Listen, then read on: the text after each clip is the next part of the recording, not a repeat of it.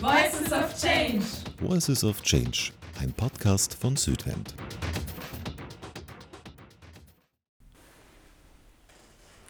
Ja, hallo liebe Zuhörerinnen und Zuhörer. Wir befinden uns heute im Büro der Visionistas. Ähm, wir sind die Voices of Change. Das ist die Jugendredaktion von Südwind. Und mein Name ist Laura. Ich bin die Lena. Und ich bin Paulina. Genau. Ähm, Lena, magst du uns vielleicht kurz erzählen, um was es heute bei unserem Podcast geht? Ja, gerne. Ähm, unser Thema ist heute der persönliche Nutzen von einem nachhaltigen Lebensstil. Also wir werden uns ein bisschen über, unterhalten über die Themen Mobilität, ähm, wie wir vielleicht unsere Ernährung und unseren Konsum anpassen äh, können und in welchen Bereichen uns das vielleicht schwerfällt und wo es etwas leichter geht. Wir wollen heute sprechen über den persönlichen Nutzen von einem nachhaltigen Lebensstil. Und ich wollte euch erzählen, ich habe heute einen Zug nach Amsterdam gebucht und habe mich total gefreut, weil ich 250 Kilogramm CO2 für die Strecke einspare. Wow. ja, und jetzt wollte ich euch fragen, seid ihr schon mal so lange Strecken mit dem Zug gefahren?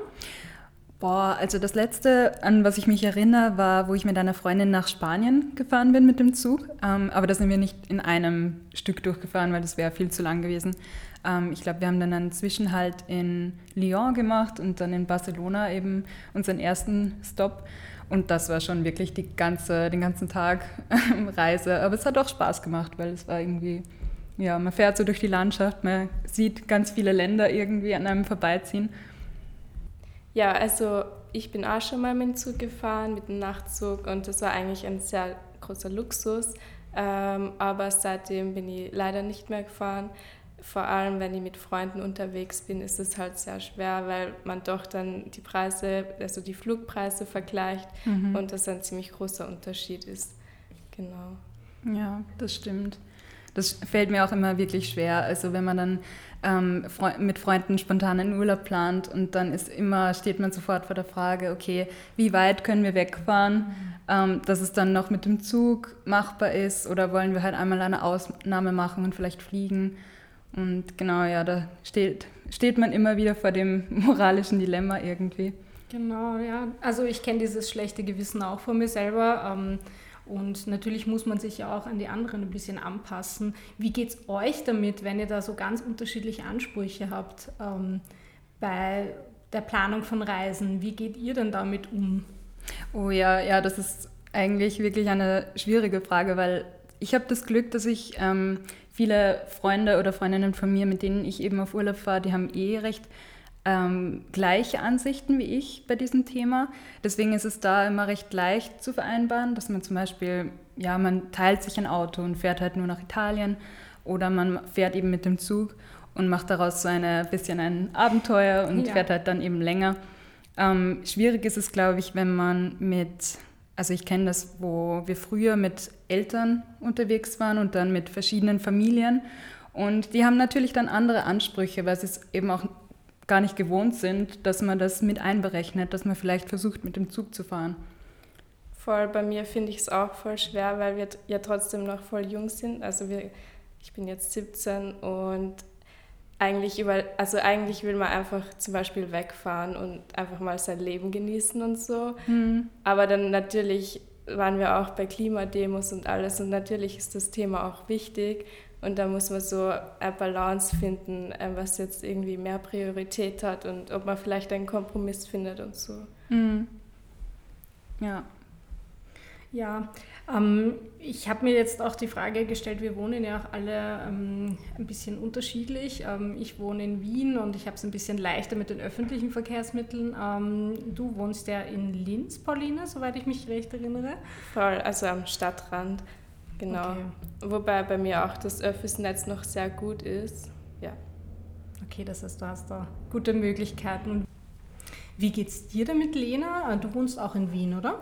Ja, genau. Also eben seit, ich glaube, viereinhalb Jahren jetzt wohne ich eh in Wien und habe den Luxus, dass ich halt die öffentlichen Verkehrsmittel hier nutzen kann und man auch, selbst wenn, ähm, dann eigentlich die meisten Strecken zu Fuß gehen könnte oder mit dem Rad fahren.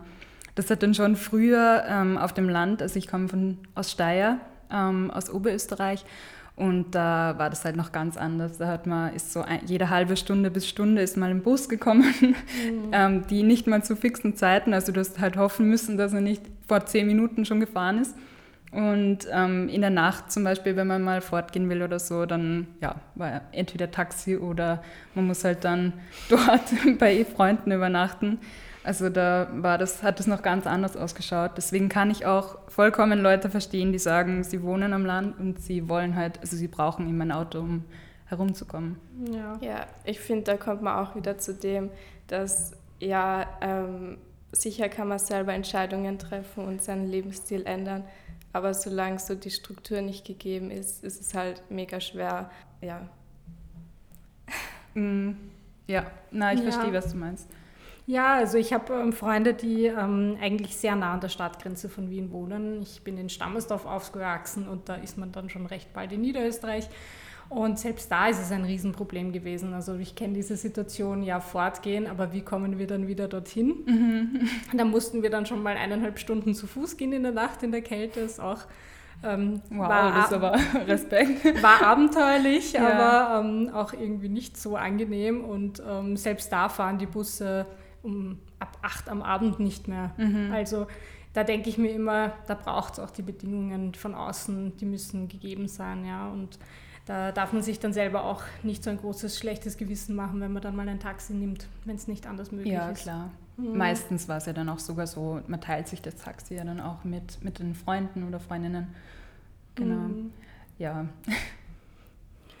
Das ist ja voll ähnlich auch mit dem Radfahren. Äh, man sieht es ja voll an Städten, die schon ewig die Stadt so geplant haben, dass es an RadfahrerInnen angepasst ist. Da fahren die Leute natürlich auch mehr, so zum Beispiel in Kopenhagen. Da war ich voll geflasht eigentlich, ähm, wie viele Leute da wirklich fahren und ähm, wie cool das auch eigentlich ist, mhm. weil in mhm. Österreich hat man immer so das Gefühl, ja, Radfahren, ähm, also es ist halt nicht stylisch oder praktisch oder irgend so in die Richtung. Aber es ist wirklich ein äh, Fortbewegungsmittel, das auch voll Sinn macht. Ja, voll. Wobei ich finde, eigentlich in Wien ist es gar nicht mehr so ähm, unüblich, mit dem Rad zu fahren. Also ich habe viele mhm. Freunde, die halt wirklich fast alle Strecken im Sommer mit dem Rad fahren, weil es teilweise auch viel schneller geht, als wenn du jetzt mit dem Auto im Stau stehst oder wenn du ähm, ja erstmal in die, in die Öffis reingehen musst und dann dauernd umsteigen und so viele Leute. Also das ist schon wirklich, wirklich praktisch. Ja, wir haben vor zwei Jahren begonnen, ähm, unsere quasi äh, Österreich-Reisen mit dem Rad zu bewältigen. Und ähm, ja, da kommt man dann drauf, auf was man da eigentlich achten muss und ähm, wie die Bedingungen wirklich sind, wenn man dann mal Richtung Waldviertel fährt. Ähm, die Landstraßen sind dann teilweise ziemlich stressig als Radfahrer, weil die Autos auch nicht so genug Abstand halten zu einem. Und äh, ja, da kommt man dann drauf ähm, was man aber damit eigentlich für lange Strecken bewältigen kann. Und auch wenn man noch nicht so geübt ist, man kommt jeden Tag ein bisschen mehr rein und es macht eigentlich unglaublich viel Spaß. Man wird jeden Tag ein bisschen fitter und also wir haben beschlossen, wenn wir in Österreich herumreisen, dann wollen wir das auf jeden Fall hauptsächlich mit dem Rad machen und man kann sie auch gut mit dem Zug verbinden. Das stimmt, ja, man kann ja auch die Radl mit dem, mit dem Zug gut mitnehmen. Mhm. Ich finde auch, ähm, wenn man mit dem Rad unterwegs ist, bekommt man, oder eben zu Fuß auch, ähm, man bekommt viel mehr das Gefühl von, wie, von Distanzen in einem Raum. Also wenn du jetzt, ähm, dann kannst du örtlich viel besser einschätzen, wo was liegt und ich weiß nicht, das gefällt mir immer, wenn ich dann weiß, ah, okay, ja, das liegt südlich von dort und ich war hier schon mal und das kann meine innere Landkarte irgendwie so viel besser verbinden, mhm. als wenn ich in die U-Bahn einsteige oder irgendwo mich in ein Auto setze, die Autobahn langfahre und auf dem, also bei Ort B wieder aussteige. Ja, und man bekommt so viel von der Landschaft mit. Ja. ja. Das ist voll schön und auch von den Menschen. Also die sind dann teilweise irgendwo im Dorf gelandet. Ähm, am Abend wussten, dass wir nicht mehr wirklich weit kommen werden, weil es schon dunkel war und haben dann irgendwo in einem Gasthaus gefragt, ob wir da übernachten können, unser Zelt auf, ähm, aufstellen können und die Leute waren unglaublich freundlich und man fühlt sich so verbunden mit allem. Das habe ich total schön gefunden, das mhm. Erlebnis, ja. ja. Ja, also mir persönlich gefällt es auch wirklich gut. Ähm, es gibt natürlich auch Leute, die jetzt sagen, das ist vielleicht nicht so ihre Art zu entspannen. Also auf der anderen Seite kann ich das natürlich auch verstehen, wenn wer sagt, er möchte jetzt nicht ähm, im Urlaub einfach nur entspannen und er möchte ausschalten. Er möchte irgendwie eine Reise, die halt einfach durchgeplant ist, wo man nichts mehr ähm, so viel herumplanen muss und einfach man zahlt und hat Entspannung. Genau, die All-Inclusive-Versorgung. Ja, genau, genau.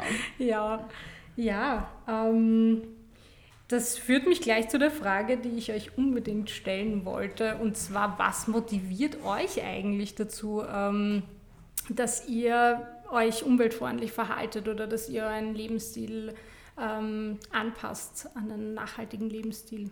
Was motiviert euch dabei oder wer hat euch dabei beeinflusst vielleicht?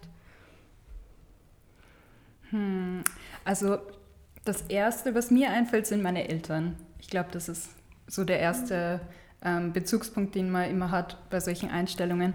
Und ähm, mein Papa zum Beispiel ist viele Strecken einfach ähm, aus Prinzip zu Fuß gegangen, auch wenn sie weiter waren oder so. Und ähm, ich glaube, damals habe ich es noch nicht so ganz ähm, verstanden oder mir gedacht, ach, das geht doch viel schneller, wieso müssen wir jetzt dahin spazieren und können nicht da einfach mit dem Auto fahren. Aber ähm, wenn man sich das angewohnt und halt anfängt zu überlegen, dass es eigentlich gar nicht so der große Aufwand ist, dann ja, merkt man halt, dass es eigentlich auch ganz gut geht. Voll, bei mir ist auch so, dass ich glaube, natürlich muss man sich zuerst mal mit dem Thema überhaupt befassen, also Klimawandel und ähm, Umwelt und etc. Aber ähm, sobald man dann mal anfängt, finde ich, so seine Gewohnheiten zu ändern. Zum Beispiel, ich habe dann halt angefangen, vegetarisch zu essen, weil mir das Thema einfach so wichtig ist. Aber irgendwann tut man es halt auch nicht mehr, finde ich zumindest, ähm, fürs, nur fürs Klima, sondern halt auch für sich selbst, weil es schon so eine schöne Gewohnheit geworden ist und Spaß macht und ähm, man eigentlich voll den Nutzen draus zieht. Zum Beispiel vegetarische Ernährung ist bewiesen halt viel gesünder, als wenn man jetzt jeden Tag voll viel Fleisch isst. Mhm. Ich finde auch, man ernährt sich einfach grundlegend bewusster. Vielleicht hat man vorher nicht so nachgedacht über das, was man kauft oder isst und einfach dadurch, dass man jetzt versucht, vegetarisch zu essen oder nachhaltig ähm, einzukaufen, macht man sich auch viel mehr Gedanken, was ist eigentlich gut für mich, ähm, abgesehen halt von, von der Umwelt, was ist gut für die Umwelt. Ich finde es auch voll wichtig, dass man irgendwie anfängt, so nicht nur den Verzicht zu sehen, sondern auch, was man dadurch gewinnt, weil ähm, ich meine, klar ist es dann schwer, sich zu ändern, wenn man immer nur denkt, boah, jetzt muss ich auf das verzichten, jetzt darf ich äh, das nicht mehr essen. Aber wie viele andere Möglichkeiten sich dadurch dann ergeben, ist doch eigentlich viel besser. Ja, das finde ich ein voll wichtiger Punkt, Paulina, weil ich kenne viele, die irgendwie sich da ein bisschen anfangen zu geißeln und dann immer, wenn man essen geht oder so, und das dann so darstellen, als wäre es eine Sünde irgendwie, wenn man zum Beispiel mal Fleisch isst oder so. Und ich finde es viel besser, es umzudrehen und sich zu denken, ähm, es ist gut, wenn ich mir das Vegetarische nehme und eben, ja genau, das ist Positive zu sehen und nicht eben das Negative. Ja. Ja, ich ernähre mich jetzt auch schon seit ein paar Jahren vegetarisch und teilweise auch vegan. Ich habe es immer wieder probiert. Ähm, und ich finde es unglaublich bereichernd, eben wie du gesagt hast, Lena, dass man eben mal bewusster nachdenkt, was man isst. Und das ähm, ist vielleicht am Anfang eine Überwindung, aber es ergibt sich dann so von selber. Und ich habe dann Schritt für Schritt auch nachgedacht, was kann ich denn noch ändern? Kann ich vielleicht beginnen, ähm, meine Lebensmittel nicht mehr so viel im Supermarkt zu kaufen. Ja? Und dadurch haben sich ganz viele Dinge von selber ergeben, ohne dass ich jetzt da so viel Druck mir dahinter gemacht habe. Und ich glaube, das ist ganz, ganz wichtig, dass man eben diesen, diese, diese Schuld sich nicht so auflädt und sagt, ich muss das jetzt, sondern ähm, eben den Spaß dran wieder, wiederfindet, ja, mhm. genau. Da fällt mir auch dazu ein, es gibt ja auch immer so dieses Klischee von der, der Oma, wo dann, also wenn man sich vegetarisch ernährt und zur Oma kommt, dann muss man eine Ausnahme machen. Ähm, kennt ihr das auch irgendwie von eurer Familie zum Beispiel? Ja, wobei ich mittlerweile auch finde, dass teilweise sich die Omas auch anpassen und es voll cool ist zu sehen, wie man dann auch andere Leute inspiriert, die zwar das schon ewig gewohnt sind, aber dann einem zuliebe mal ein vegetarisches äh, Essen kochen und es ihnen dann auch schmeckt. Und ja, es, ich finde, es ist extrem oft Gewohnheitssache. Natürlich ist es in manchen Gegenden schwerer, sich zum Beispiel vegetarisch zu ernähren, aber oft ist es einfach Gewohnheitssache, wo man vielleicht am Anfang ein bisschen durch muss, aber irgendwann, also ja. Mhm. Ich glaube, wir haben da auch schon ganz gute Bedingungen. Ja. Allein was wir für eine Auswahl haben in den Supermärkten an Fleischersatzprodukten, die vielleicht auch nicht alle so wahnsinnig nachhaltig sind. Ähm, trotz alledem, wenn man dann mal die Lust verspürt, irgendwas Geräuchertes zu essen, dann kauft man sich einen Räuchertofu und hat dann quasi seinen äh, Speckersatz oder so. Ja. Lustigerweise, meine Eltern ähm, begeistern mich immer wieder, weil sie jedes Mal, wenn ich komme, irgendwas ähm, mir quasi zeigen wollen, dass sie sich bemüht haben, etwas Veganes oder Vegetarisches zu kochen. Und ich ähm, finde das immer wieder schön, wenn sie mir dann irgendwas hinstellen und sagen, ja, das haben wir letztens ausprobiert und das hat uns so gut geschmeckt. Und ich merke einfach, dass ich sie da auch irgendwie begeistern konnte für das Thema und das steckt einfach an. Das ist mhm. echt schön zu sehen, ja. Ja, ja eben, wenn das auf mhm. diese Seite passiert, finde ich es ja natürlich gut. Ähm, ich habe manchmal sogar das Gefühl gehabt, dass meine Eltern dann, wenn ich da war, ein bisschen schlechtes Gewissen haben, wenn sie Fleisch essen. Und das wollte ich halt überhaupt nicht, weil ja, das soll halt nicht das Ziel der Sache sein, sondern eher vielleicht mal die positiven Sachen aufzuzeigen und zu inspirieren. Ich habe sonst noch eine Frage, ähm, nämlich wo fällt es euch denn am leichtesten, ähm, eure Gewohnheiten zu ändern, würdet ihr sagen? Puh. Ja, inzwischen ist es bei mir wirklich ähm, das Essen und mein Konsumverhalten. Also ich habe auch gemerkt, dass ich von der Pandemie irrsinnig profitiert habe. Da waren die Geschäfte sowieso zu und ähm, ich habe auch vermieden, oft in den Supermarkt zu gehen. Ich habe mir dann irgendwann mal vorgenommen, hey, gehst halt nur alle zwei Wochen einkaufen, das reicht vollkommen und dann kommst du nicht so viel unter Leute, hast du nicht so ein großes Infektionsrisiko und irgendwie hat sich das dann ergeben, dass wir dann einfach alternative Einkaufsmöglichkeiten gesucht haben. Ähm, ja, und allgemein, also Shoppen ist inzwischen irgendwie kein Thema mehr für mich. Ich kaufe meine Kleidungsstücke irgendwie gar nicht mehr wirklich ein, sondern wir machen ständig Kleidertauschpartys und ähm, es gibt da einen riesen Fundus an Kleidung, den wir ständig hin und her tauschen und ich habe da gar nicht mehr das Bedürfnis, in ein Geschäft zu gehen. Wo es mir wirklich, wirklich schwer fällt, ist inzwischen, ähm, muss ich echt sagen, die Mobilität. Also ich bin äh, leider auch Besitzerin eines Autos und traue mich das oft ähm, in meinem Freundeskreis gar nicht laut sagen, wie oft ich das wirklich benutze. Mhm. Ich wohne halt eher am Stadtrand und äh, muss sehr oft quer durch Wien und dann auch irgendwie zu meinen Eltern oder aufs Land raus. Und diese weiten Strecken, da, steige ich dann doch oft ins Auto und das ist so ein Punkt, den ich halt einfach für mich noch äh, lösen möchte. Mhm. Ja. Ja, also bei mir ist es tatsächlich genau im Gegenteil. Ähm, ich finde Mobilität sehr easy, da irgendwie nachhaltig zu sein, weil ich einfach noch kein Auto habe und in einer Umgebung, Umgebung wohne, wo ich überall mit den Öffis und mit dem Fahrrad hinkomme. Aber bei äh, Mode und Konsum, ja, da ist es bei mir noch schwerer. Mhm. Bei dir, Lena? ähm, bei mir ist es tatsächlich bei der Mode ähm, einfacher.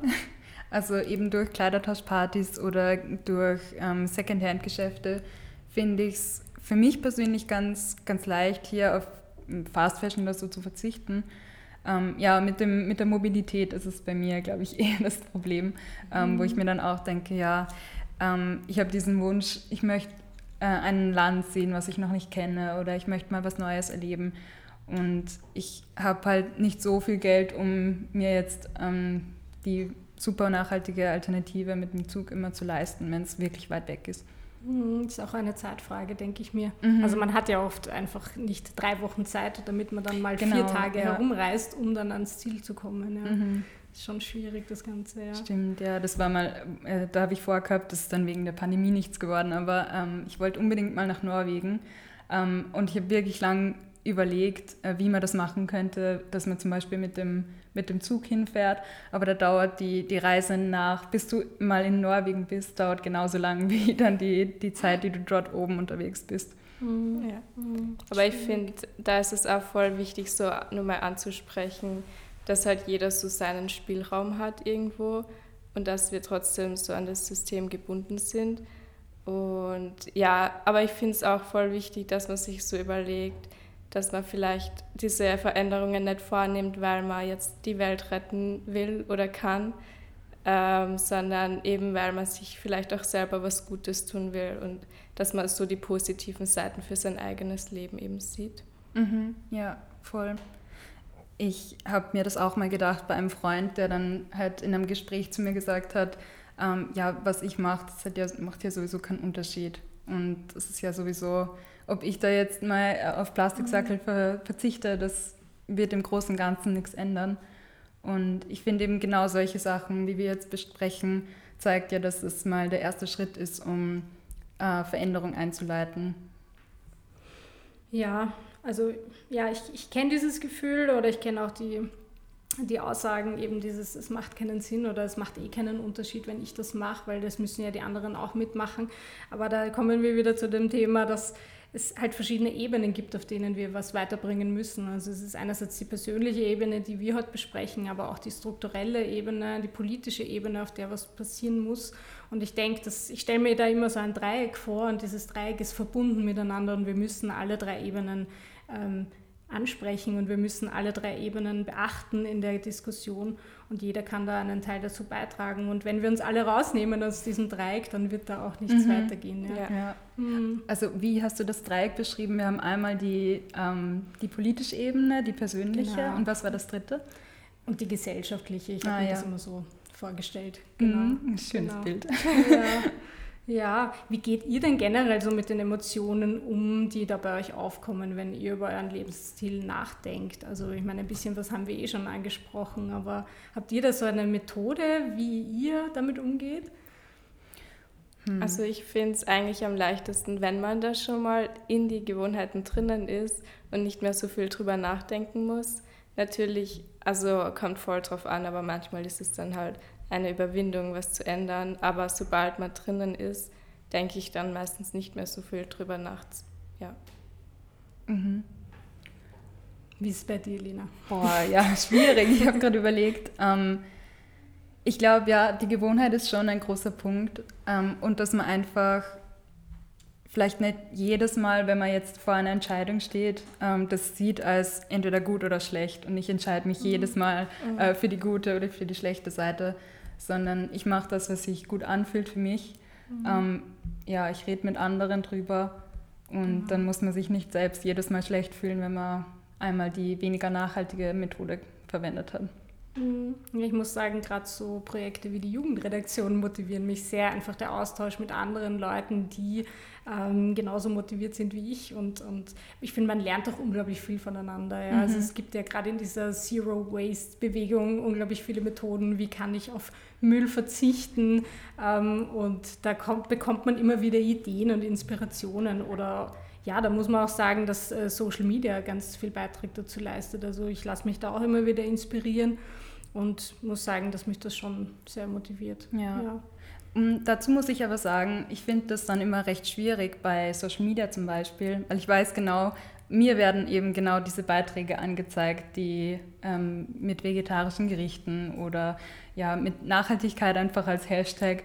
Und ähm, die Leute, die eben noch, sich noch nicht dafür interessieren, ähm, ich finde es immer wichtig zu überlegen, wie man die Leute dann mit einbeziehen könnte in, die, in das Ganze.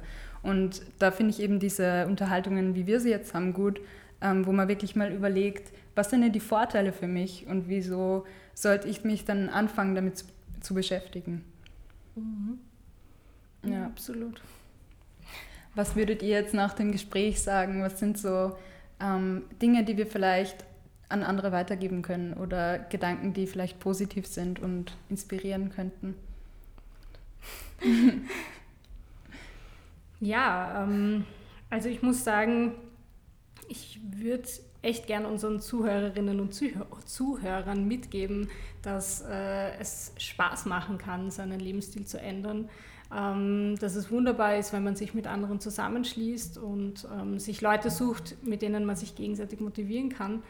Und ja, meine Konklusion aus, aus dem Ganzen ist, dass ich eigentlich nur davon profitiere und aber trotz alledem möchte ich auch allen mitgeben, dass man sich äh, einfach dieses schlechte Gewissen nehmen sollte und alles honorieren sollte, was man macht und was einem in seinem Rahmen möglich ist.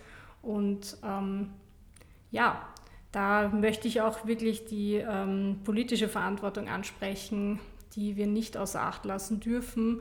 Und in dem, also in dem Fall können wir eigentlich nur schauen, dass wir uns Bewegungen anschließen, die sich oder auch NGOs anschließen, die sich ähm, um die politische Verantwortung bemühen und ähm, ja, Politikerinnen und Politiker da auch in die Pflicht nehmen. Mhm, genau. genau. Ja, ich sehe es auch so, dass für mich ist eben den Lebensstil zu verändern oder halt äh, mit Leuten drüber zu reden, zu überlegen, wie kann man andere mit ins Boot holen. Ähm, das gibt mir einerseits natürlich Kraft und andererseits finde ich, ist es dann die notwendige Voraussetzung, um eben sowas anzustoßen, dass sich der Markt dann anpassen muss oder eben die Politik anpassen muss an das, was ähm, die Bürgerinnen und Bürger wollen. Mhm.